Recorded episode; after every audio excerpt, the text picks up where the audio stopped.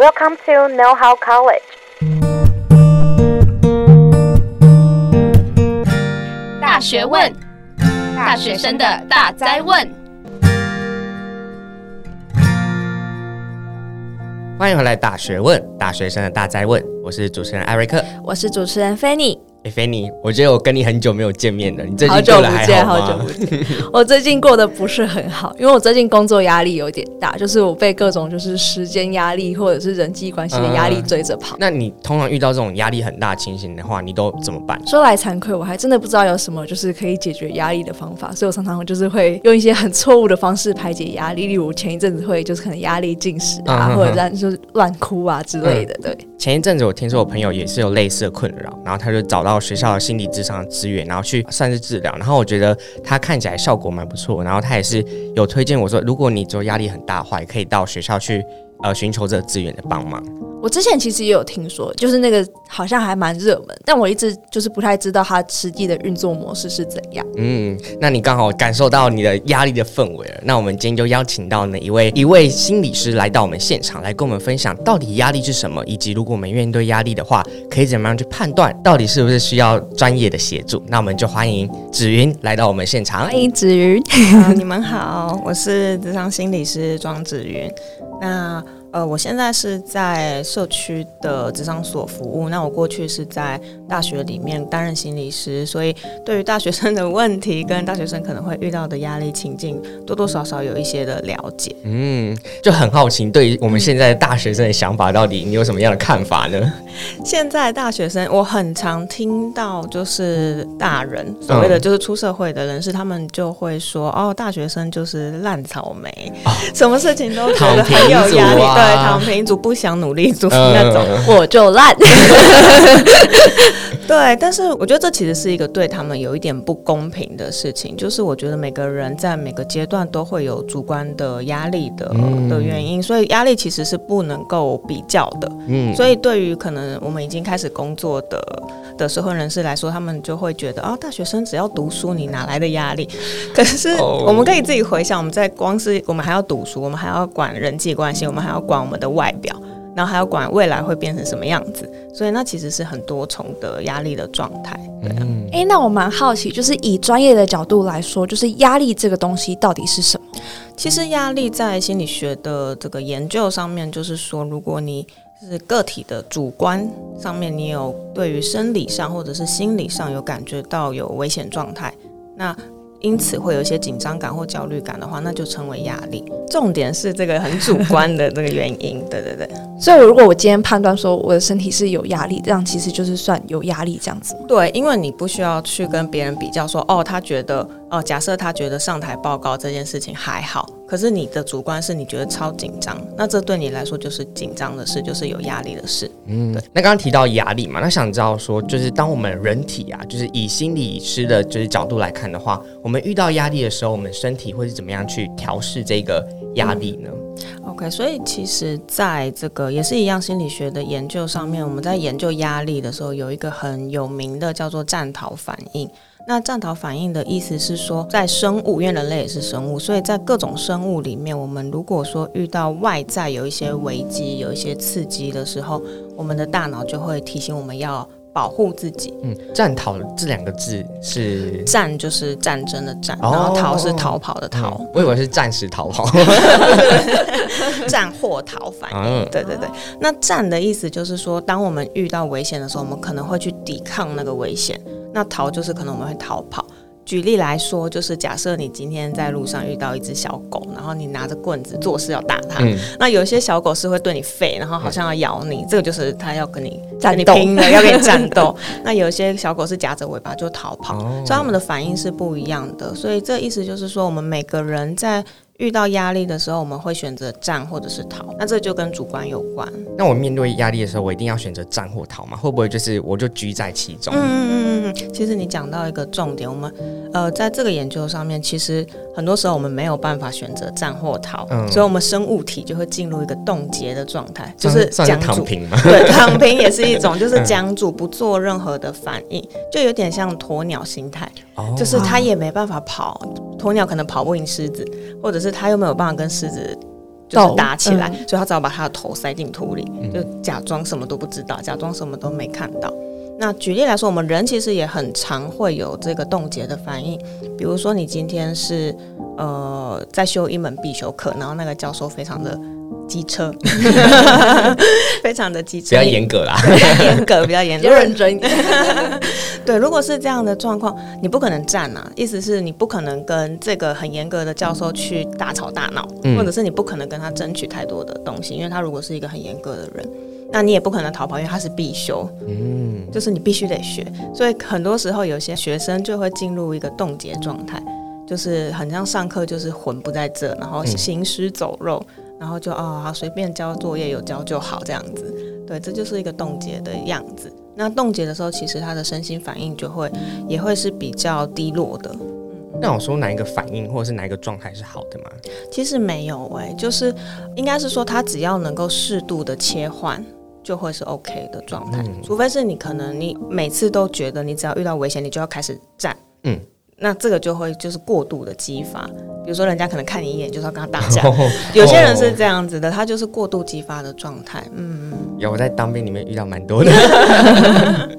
对啊，那冻结也是，如果冻结久了，其实身心会处于一个就是很无感的状态，嗯嗯嗯。说偏麻木那种，对，麻木的感觉。所以其实不管战逃、冻结，他们只要是适度的可以切换，或者是你可以在压力减轻之后，你回到你的正常状态的话，这样都是适应的。那只要是这三个，如果说你都过度的使用的话，那代表其实这个压力是很长期跟慢性，你根本逃不开的。了解。那如果是那种就是压力很大到就是身体开始出现一些，就是我有听说过别人压力很大的时候会没有办法动，或者是呼吸困难那一种，那种算是冻结反应？也算，它其实就是他的生理开始有一些反应了。对，所以这种生理反应的指标其实。呃，我们就可以多多去注意自己的状态，已已经在改变。比如说，常常觉得胸闷，常常觉得心跳加快，那这个时候可能就是要寻求更多的帮忙。了解，因为之前都有人说，就是可能适度的压力会促使自己进步这种话，或者是说什么适度压力会让你成长啊。那你刚刚也有说，就是呃，可能适度的对压力的调试是好的，但是我们要怎么知道说，就是我们现在接受到的压力到底是是不是适度的？如果这个的话，通常我会建议我的个案去观察自己的状态，比如说，就可能可以帮自己去定一个量尺的分数，比如说五分是我有想象过我压力最大会崩溃的状态，然后零分是可能我没有什么太大的压力。所以平常就可以观察自己的心情，然后观察自己每天遇到的事情，对于自己来说是怎么想的、怎么感觉的，然后帮自己定定一个分数。嗯，那如果说假设可能四分、五分，你就已经觉得你快要不行了，那这对你来说，因为压力很主观，所以这对你来说，它就是已经有超过你的情绪的容纳的状态了。那除了像刚刚讲的，就是把你的压力量化之外，还有没有什么方式可以看到自己其实已经遭受了蛮多的压力，然后它是已经是外在显现出来，或者是你的内心状态有一些什么改变，然后导致你有这些压力反应。好，因为我们刚刚有说到压力是很主观的，所以我们要从个人的身心理的反应去发现这件事情。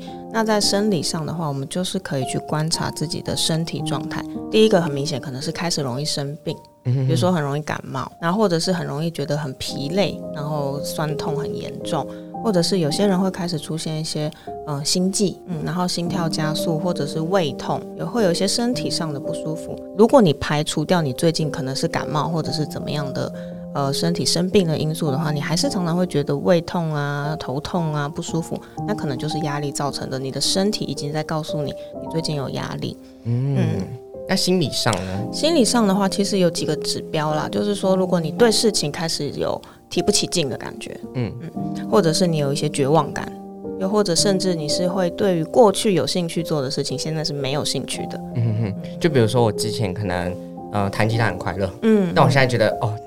我假设弹吉他变成一个我我的一个工作，我就发现我每次弹吉他都哦好不快乐的这种感觉。对，就是原本喜欢做的事情，而原本是你有空的时候你会想去碰一碰，嗯、摸摸吉他或者是做做烘焙之类的。嗯、但你现在就是，就算你有空，你也只想躺着。哦。那代表你压力其实生活着压力其实很大，你连你自己有兴趣的事情你都不想做了。嗯。对，这个是心理的状态。嗯，就是发现了之前跟现在有一些变化。对对对，所以这其实因为刚刚是说到主观，所以很。让就是让大家是要知道说，你其实要对于自己的身心状态是要很关注的。嗯。嗯嗯嗯，了解。那刚刚有提到，就是身体会对于压力有一些反应，那我们也可以就是针对这些反应去做调试。像刚刚子云有讲到的，就是如果你觉得压力大的时候，你可能自己会去做一些调试。那别人有说过，有就是当你的压力到达一个你自己没有办法调试的境界，必须要找人求助的时候，就我还蛮好奇，说就是要到怎么样的一个境界才算是真的严重到需要去找人求助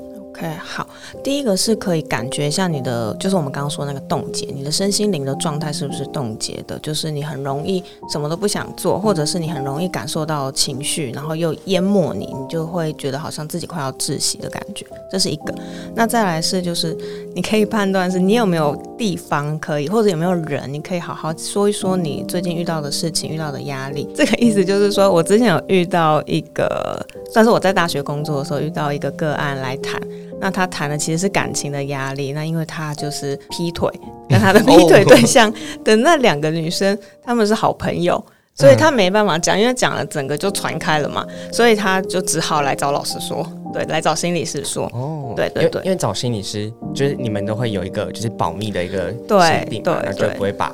个人资讯公布出去，对，我们只会树洞的概念，对对对，我们会知道，但是我们不会去说，对，因为心理心理就是秘密的保险库，真的，我们 我们身上都背超多秘密，嗯、对，所以这是一个啦。那如果说还有一个是说，你如果感觉这个压力是持续性的，嗯，就是它是没有办法在一阵子之后就解除，比如说期中考、期末考，可能考完了你就觉得哦压力。变小了好多了，但如果说你觉得这个压力是你没有办法去改善的，比如说家庭的压力，你每天回到家看到你的父母，可能就会觉得哦，压力好大，又来了，又来了，又要念了这种，那这个持续性的压力，可能他没有办法透过你这个事件的结束之后，你就觉得好一点，那可能他就会需要一个适当的出口。嗯，那子云其实是在学校里面工作过的嘛，然后也当过就是学校里面的呃智商心理师，那想知道说，因为其实。也蛮多情形，就是看到很多学生他们想要预约这个智商心理师的时候，发现哇，时段都满了，超热门。那像这种情况的话，除了学校资源之外，还有什么样的资源可以去呃提供给大学生们，让他们去向外寻求帮助的？嗯。呃，如果除了学校以外，我们现在其实基本上每个县市有那个社区的心理卫生中心，但是心理卫生中心因为它是收费比较便宜，但是所以会有很多很多人去预约，所以它其实很难排到。哦，对，而且时间也比较短，所以跟学校的智商一样，也很抢手。对对对，那除了这个以外，可能就是身心科的诊所。或者是外面的自费的咨商诊所，这两个。子云现在是在咨商诊所工作，对，想知道就是大概大概就是价格，或者是它的就是这种一个疗程的话是怎么样去计算？嗯，通常现在咨商的收费，个别咨商了大概会是一千六到以上，三千元不等的收费。那通常是五十分钟一次。那刚刚说到次数，大概我们通常是六到八次会是一个短期的咨商，那可能会针对我们目前你遇到的急性的困扰去做讨论、做处理。那如果八次以上、十次或者更久，这个算是长期。那长期我们就比较有。多的机会去探索到你的个人议题，或者是你的原生家庭带给你的影响。所以，如果像学校资源不够的话，我其实可以向外找寻比较自己负担得起的费用的疗程。立即性需求的话，就可能需要到智商诊所这边去。对，那有一些智商诊所有提供实习心理师的方案。那实习心理师，因为我们在心理师的培训的过程里面，我们会有一整年的全职实习。那这个时候，他们其实就是会需要接案的的练习。那实习心理师的话，背后都会有一个呃正正式心理师的督导。所以，如果说大家有一些费用上的考量，其实实习心理师也是一个可以选择的方案，那就会比较便宜。嗯，对。虽然是实习，但他还是就是有后面有呃有点像导师在协助。对对对对。那想要问一下，就是。呃，以目前的医学上来说，有相对应的就是压力的解决方式吗？嗯，现在的医学方式其实如果是开药，那通常会是可能你要到忧郁症的诊断。对，那如果说他只是医生评估你其实不到忧郁症的状况，只是压力最近压力过大，有一些医生可能会开一些放松的药物或者镇定类的药物，或者如果你的主诉是你睡不着，他可能会给你一些。呃睡眠的药物，让你在短期内比较舒服。那其实基本上来说，如果你不想要吃药的话，压力其实是一种认知上的调整。嗯，所以我们的智商或者是心理治疗的部分的话，其实是会跟个案去改变个案的认知状态，然后去让他去因应这个压力。我最近看到蛮多大学，他们其实慢慢有在放宽一个叫做心理价的这个呃价别。那想问问一下，就是心理价对于智商心理师来说，它是一个好的东西吗？跟呃，他如果要真的要使用的话，可以怎么样更适当或者是更负责去使用这一个心理价的价别？嗯，我觉得其实这个我觉得蛮好的，因为它是一个代表我们现在的社会越来越重视心理健康。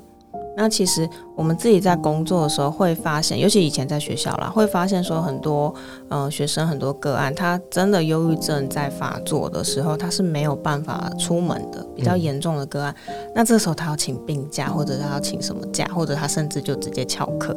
对，那如果说有心理假的话，他可以有更多的扣打去、嗯、去请假的话，我觉得那是还还不错的。但在使用上，因为就我所知，好像一般来说学校也不会提，就是不会提供很多很多的心理假，所以大家就是要 斟酌使用，就就跟上班的时候病假也要省着用的。对对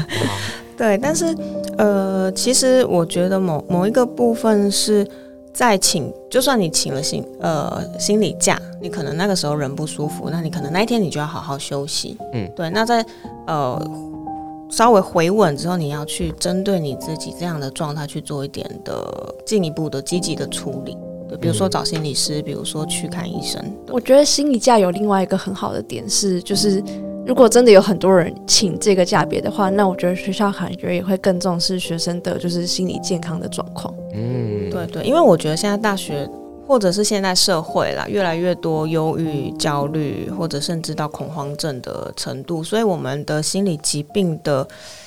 盛行率好像有一点高，嗯、就是生病的人其实蛮多的。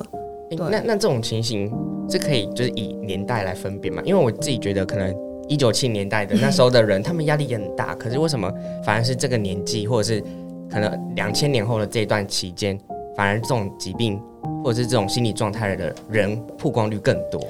其实我自己也在想这个问题，但我目前感受到的可能是跟网络的流行有关，因为我们很常用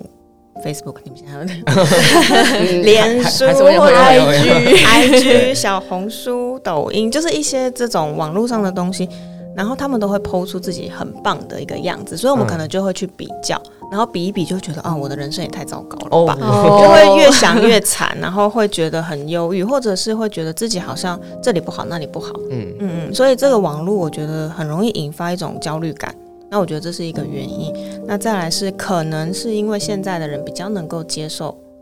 呃，有这个忧郁症、焦虑症的概念，所以他会越来越被提出来。可能以前也是有，但就是被忍着，嗯嗯嗯。嗯嗯，了解。那其实我们这里呢，就准备了两个我们觉得大学生们比较常见到的问题。然后，如果是这样情况的个案来找到芷芸的话，想知道芷云他会怎么样的去回复呢？没错，我们准备了几个情况要来，就是问问芷云该怎么办。所以，听众们，如果你也有相关的问题的话，可以刚好就这一节 podcast 去理解一下，可能智商心理师的话，他们会怎么样去帮助你缓解这个情绪，跟解决你现在有的压力。欢迎大家做个参考。首先，第一个情况是，假设我今天读的科系是父母要求的，我自己根本就没有兴趣，然后每天都读得很痛苦，被各种考试啊、报告啊追着跑，抽不出时间做自己喜欢的事情，然后想要转系或者是转校，又怕被父母念。那像这样子的情况，就是子云应该怎么办？那如果是我的话，我可能会先跟这个个案去讨论的是他自己想象中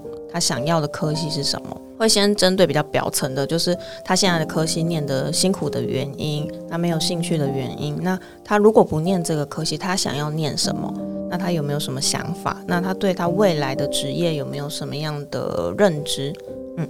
那再来我会跟他谈的比较是他跟父母之间的关系，这个就会是比较深层的。因为他当初害怕父母对他失望，或者是父母要求强烈要求他，比如说要读医学系，那他就可能去读了，但他发现他根本不喜欢，但是他又不敢违背父母，所以我们就会去讨论他好像一直想要当一个乖小孩，想要让父母满意。那这件事情是怎么发生的？呃，我们会花比较多时间去讨论的。嗯，就主要是从两个层面嘛，一个是家庭，然后一个是你对这个学业到底有没有兴趣，对，下去讨论。然后通常我们可能也会在这中间做一点，比如说排卡的测验、职业兴趣的测验，帮这个个案去厘清说，比如说他的能力在哪里。或者是说他的兴趣在哪里，然后先帮他从生涯的角度去理清他想做什么事情。那他真的要去跟他父母谈判的时候，他才有底气。嗯，那下一个问题的话，我觉得好像在讲我，我就说，哎、他说一直以来都觉得我自己没什么朋友，然后。有一些在之前就是认识的朋友，可能久而久之就断联了。那上大学后，原本都会跟室友啊，或者是自己比较熟悉的人一起行动。但是有一天，就是这些朋友突然跟别人变很好了，然后反而自己是变成局外人的感觉。然后看到大家都有自己的好朋友，这时候会觉得我自己是不是很糟糕？然后就会觉得是不是自己哪里做不够好，或者是哪一个个性让人家讨厌了，开始怪罪自己。如果是这种情况的话。要怎么办呢？通常我会先从他的，从他这这几个事件带给他的失落的情绪跟感受开始讨论。比如说会先稍微帮他度过这样子的情绪，然后才能够开始从做后面的。那后面的可能是，比如说我们会去讨论他过去的交友状况。哦，或者是说，可能比较实际的层面会去检视他的人际技巧是不是很差，就是讲话是不是很白目，或者是不是常常会让人家觉得你很难相处。那会去讨论这些，那会跟他说，呃，我们用什么样的方式，会不会别人比较能够接受？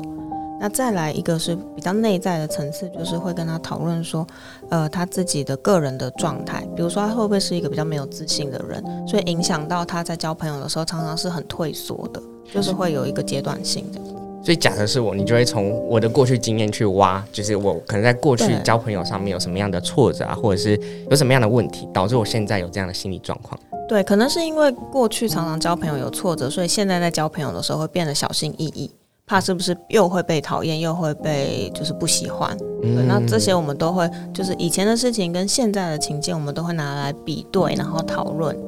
嗯，哎，那我很好奇，如果是真的发现是这个个案有一些。人际上面的技巧不是那么的好的话，那智商师这边会怎么样委婉的跟他们说呢？哦，我的风格我会很直接的讲，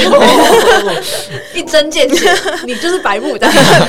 是不会到批评的，嗯，不会不会说批评他，但是我会直接跟他说，哦，所以呃，比如说别人讲话的时候，你可能都会不想听，然后一直讲自己的事情。那如果是这样子的话，别人大概也就不会想跟你说话，大概会是用这样的方式去让个案知道说他在人际的技巧上面，有的时候会确实会让人家不舒服。那讲完之后，我们会跟他讨论说，那怎么样做会是比较适合的？哦，然后这个就叫做人际技巧的训练了。听起来就是心理师的角色比较像是冷静个案的情绪，跟就是找出问题的点。但是真正实际要采取行动面对问题的，还是要看个案本身自己的努力。对，我们就有点像是在智商室里面训练训练，然后把他推出去，看他去外面的人际他能不能做得好。如果他做不好，他再回来，我们就在讨论哪里做不好。然后再训练训练，再把他推出去，哦、是一个军师的角色。这就是为什么智商都需要做一呃一个长期。对，因为他他们带来的问题，其实很常是他们面对的生活情境的问题。那我们不可能在智商室里面就完全可以掌握嘛，他必须得回到他的生活里面去体验他在智商室里面的改变有没有可以延伸到生活里面，有点像是去验证，验证完之后他再回来。嗯，那我们整理了这两个大学生最常遇到的问题，然后分享给大家。然后我们也同时看到，就是智商师他们在沟通过程中有一些技巧跟一些他们本身个人风格在里面。我觉得都是如果之后遇到有相关压力的话，都可以去尝试的一个管道。我可以多问一个吗？嗯、就是因为那个刚刚心理师有提到，就是每个心理师的风格可能不同，那要怎么去挑选，就是适合自己的心理师？我觉得问了一个很好的问题，真的每个心理师的风格都差很多。大家可能想象中的心理师的样子是电视上演的，就是拿着一本书，然后坐在墙壁上面，然后开始讲。但那个会是很传统的精神分析。台湾台湾的学校可能比较不会这样子做，我们就是好好坐着讲话。那有一些心理师是很温暖，然后很同理，然后很很有感性的那种画面感的心理师。然后有一些心理师是讲话比较直接的，然后语速比较快，然后比较是有趣的，所以每个风格不一样。那我觉得，所以大家在去呃咨商或者去做治疗的时候，其实可以很尊重自己的感觉，因为我们每个人都有是自己喜欢跟哪一种人相处的这种主观。所以当你去跟这个心理师谈话，然后你谈了几次之后，你发现这个心理师很跟你的痛调很不合，你可以提出来跟这个心理师讨论。比如说，可能你会不喜欢这个心理师，嗯，好像讲话很直接，或者是好像没有什么回应，就是一会一直问你说，然后你的感觉是什么？这样子的话，你可以跟心理师做讨论。那如果说你觉得不适合的话，其实我会鼓励大家就可以换心理师。所以就是还是要照自己的感觉，跟就是意识到说问题到底有没有正在被解决，对，去判断。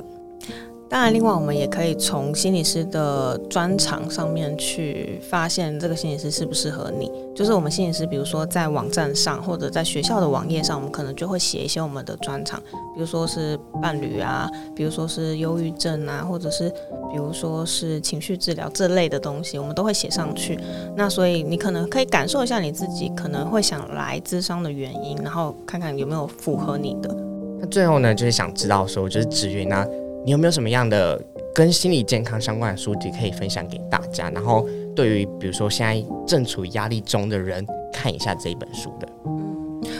嗯，如果是分享的话，我想要分享一本绘本，叫做《这本书献给你》。那我会想分享，是因为他其实他只是在画他自己焦虑或者忧郁发作的时候他的情绪状态，他把它就是用用画的方式去展现。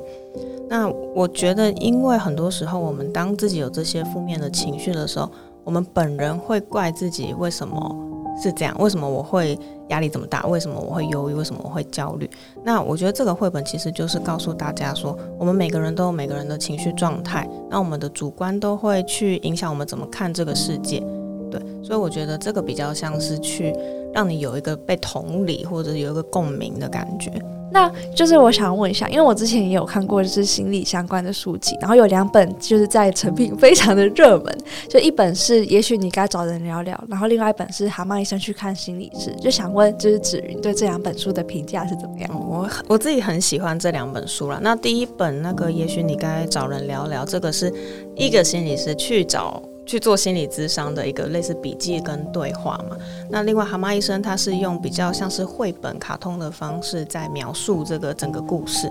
那我觉得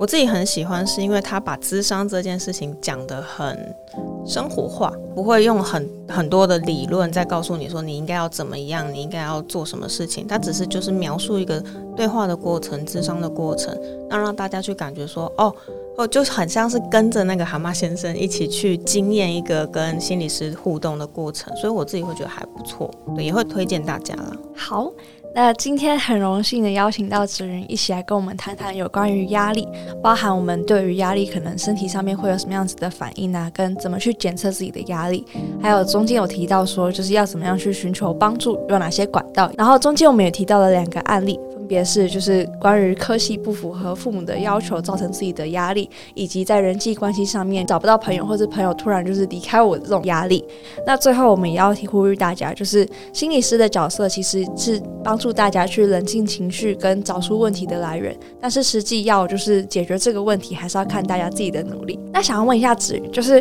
如果听完这集节目之后，想要跟你聊聊关于自己的压力的话，我们应该去哪里找到你呢？我自己有经营一个 IG 的粉丝页，叫做心理小心理，所以大家如果想要预约咨商的话，我有放上链接啦，大家可以去预约。但我也想提醒一下，就是因为我们咨商有一个伦理的规范，我们在咨商室以外，其实没有办法提供咨商或个人议题的讨论。那我在经营这个粉丝页的时候，其实常常会收到一些私讯，他们就问说他最近遇到什么什么事情怎么办？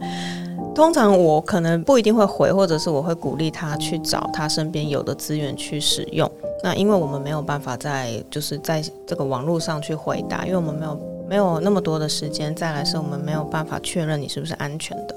对对对，所以如果说大家呃真的有困扰的时候，还是会鼓励大家去找就是实体上面的心理师或者是医生去做讨论。好，那非常谢谢子云今天的分享，大学问，我们下次再见，拜拜。欢今天的节目内容，欢迎到大学问 IG 追踪支持我们，并在各大平台订阅我们的节目哦。我们下次见，拜拜。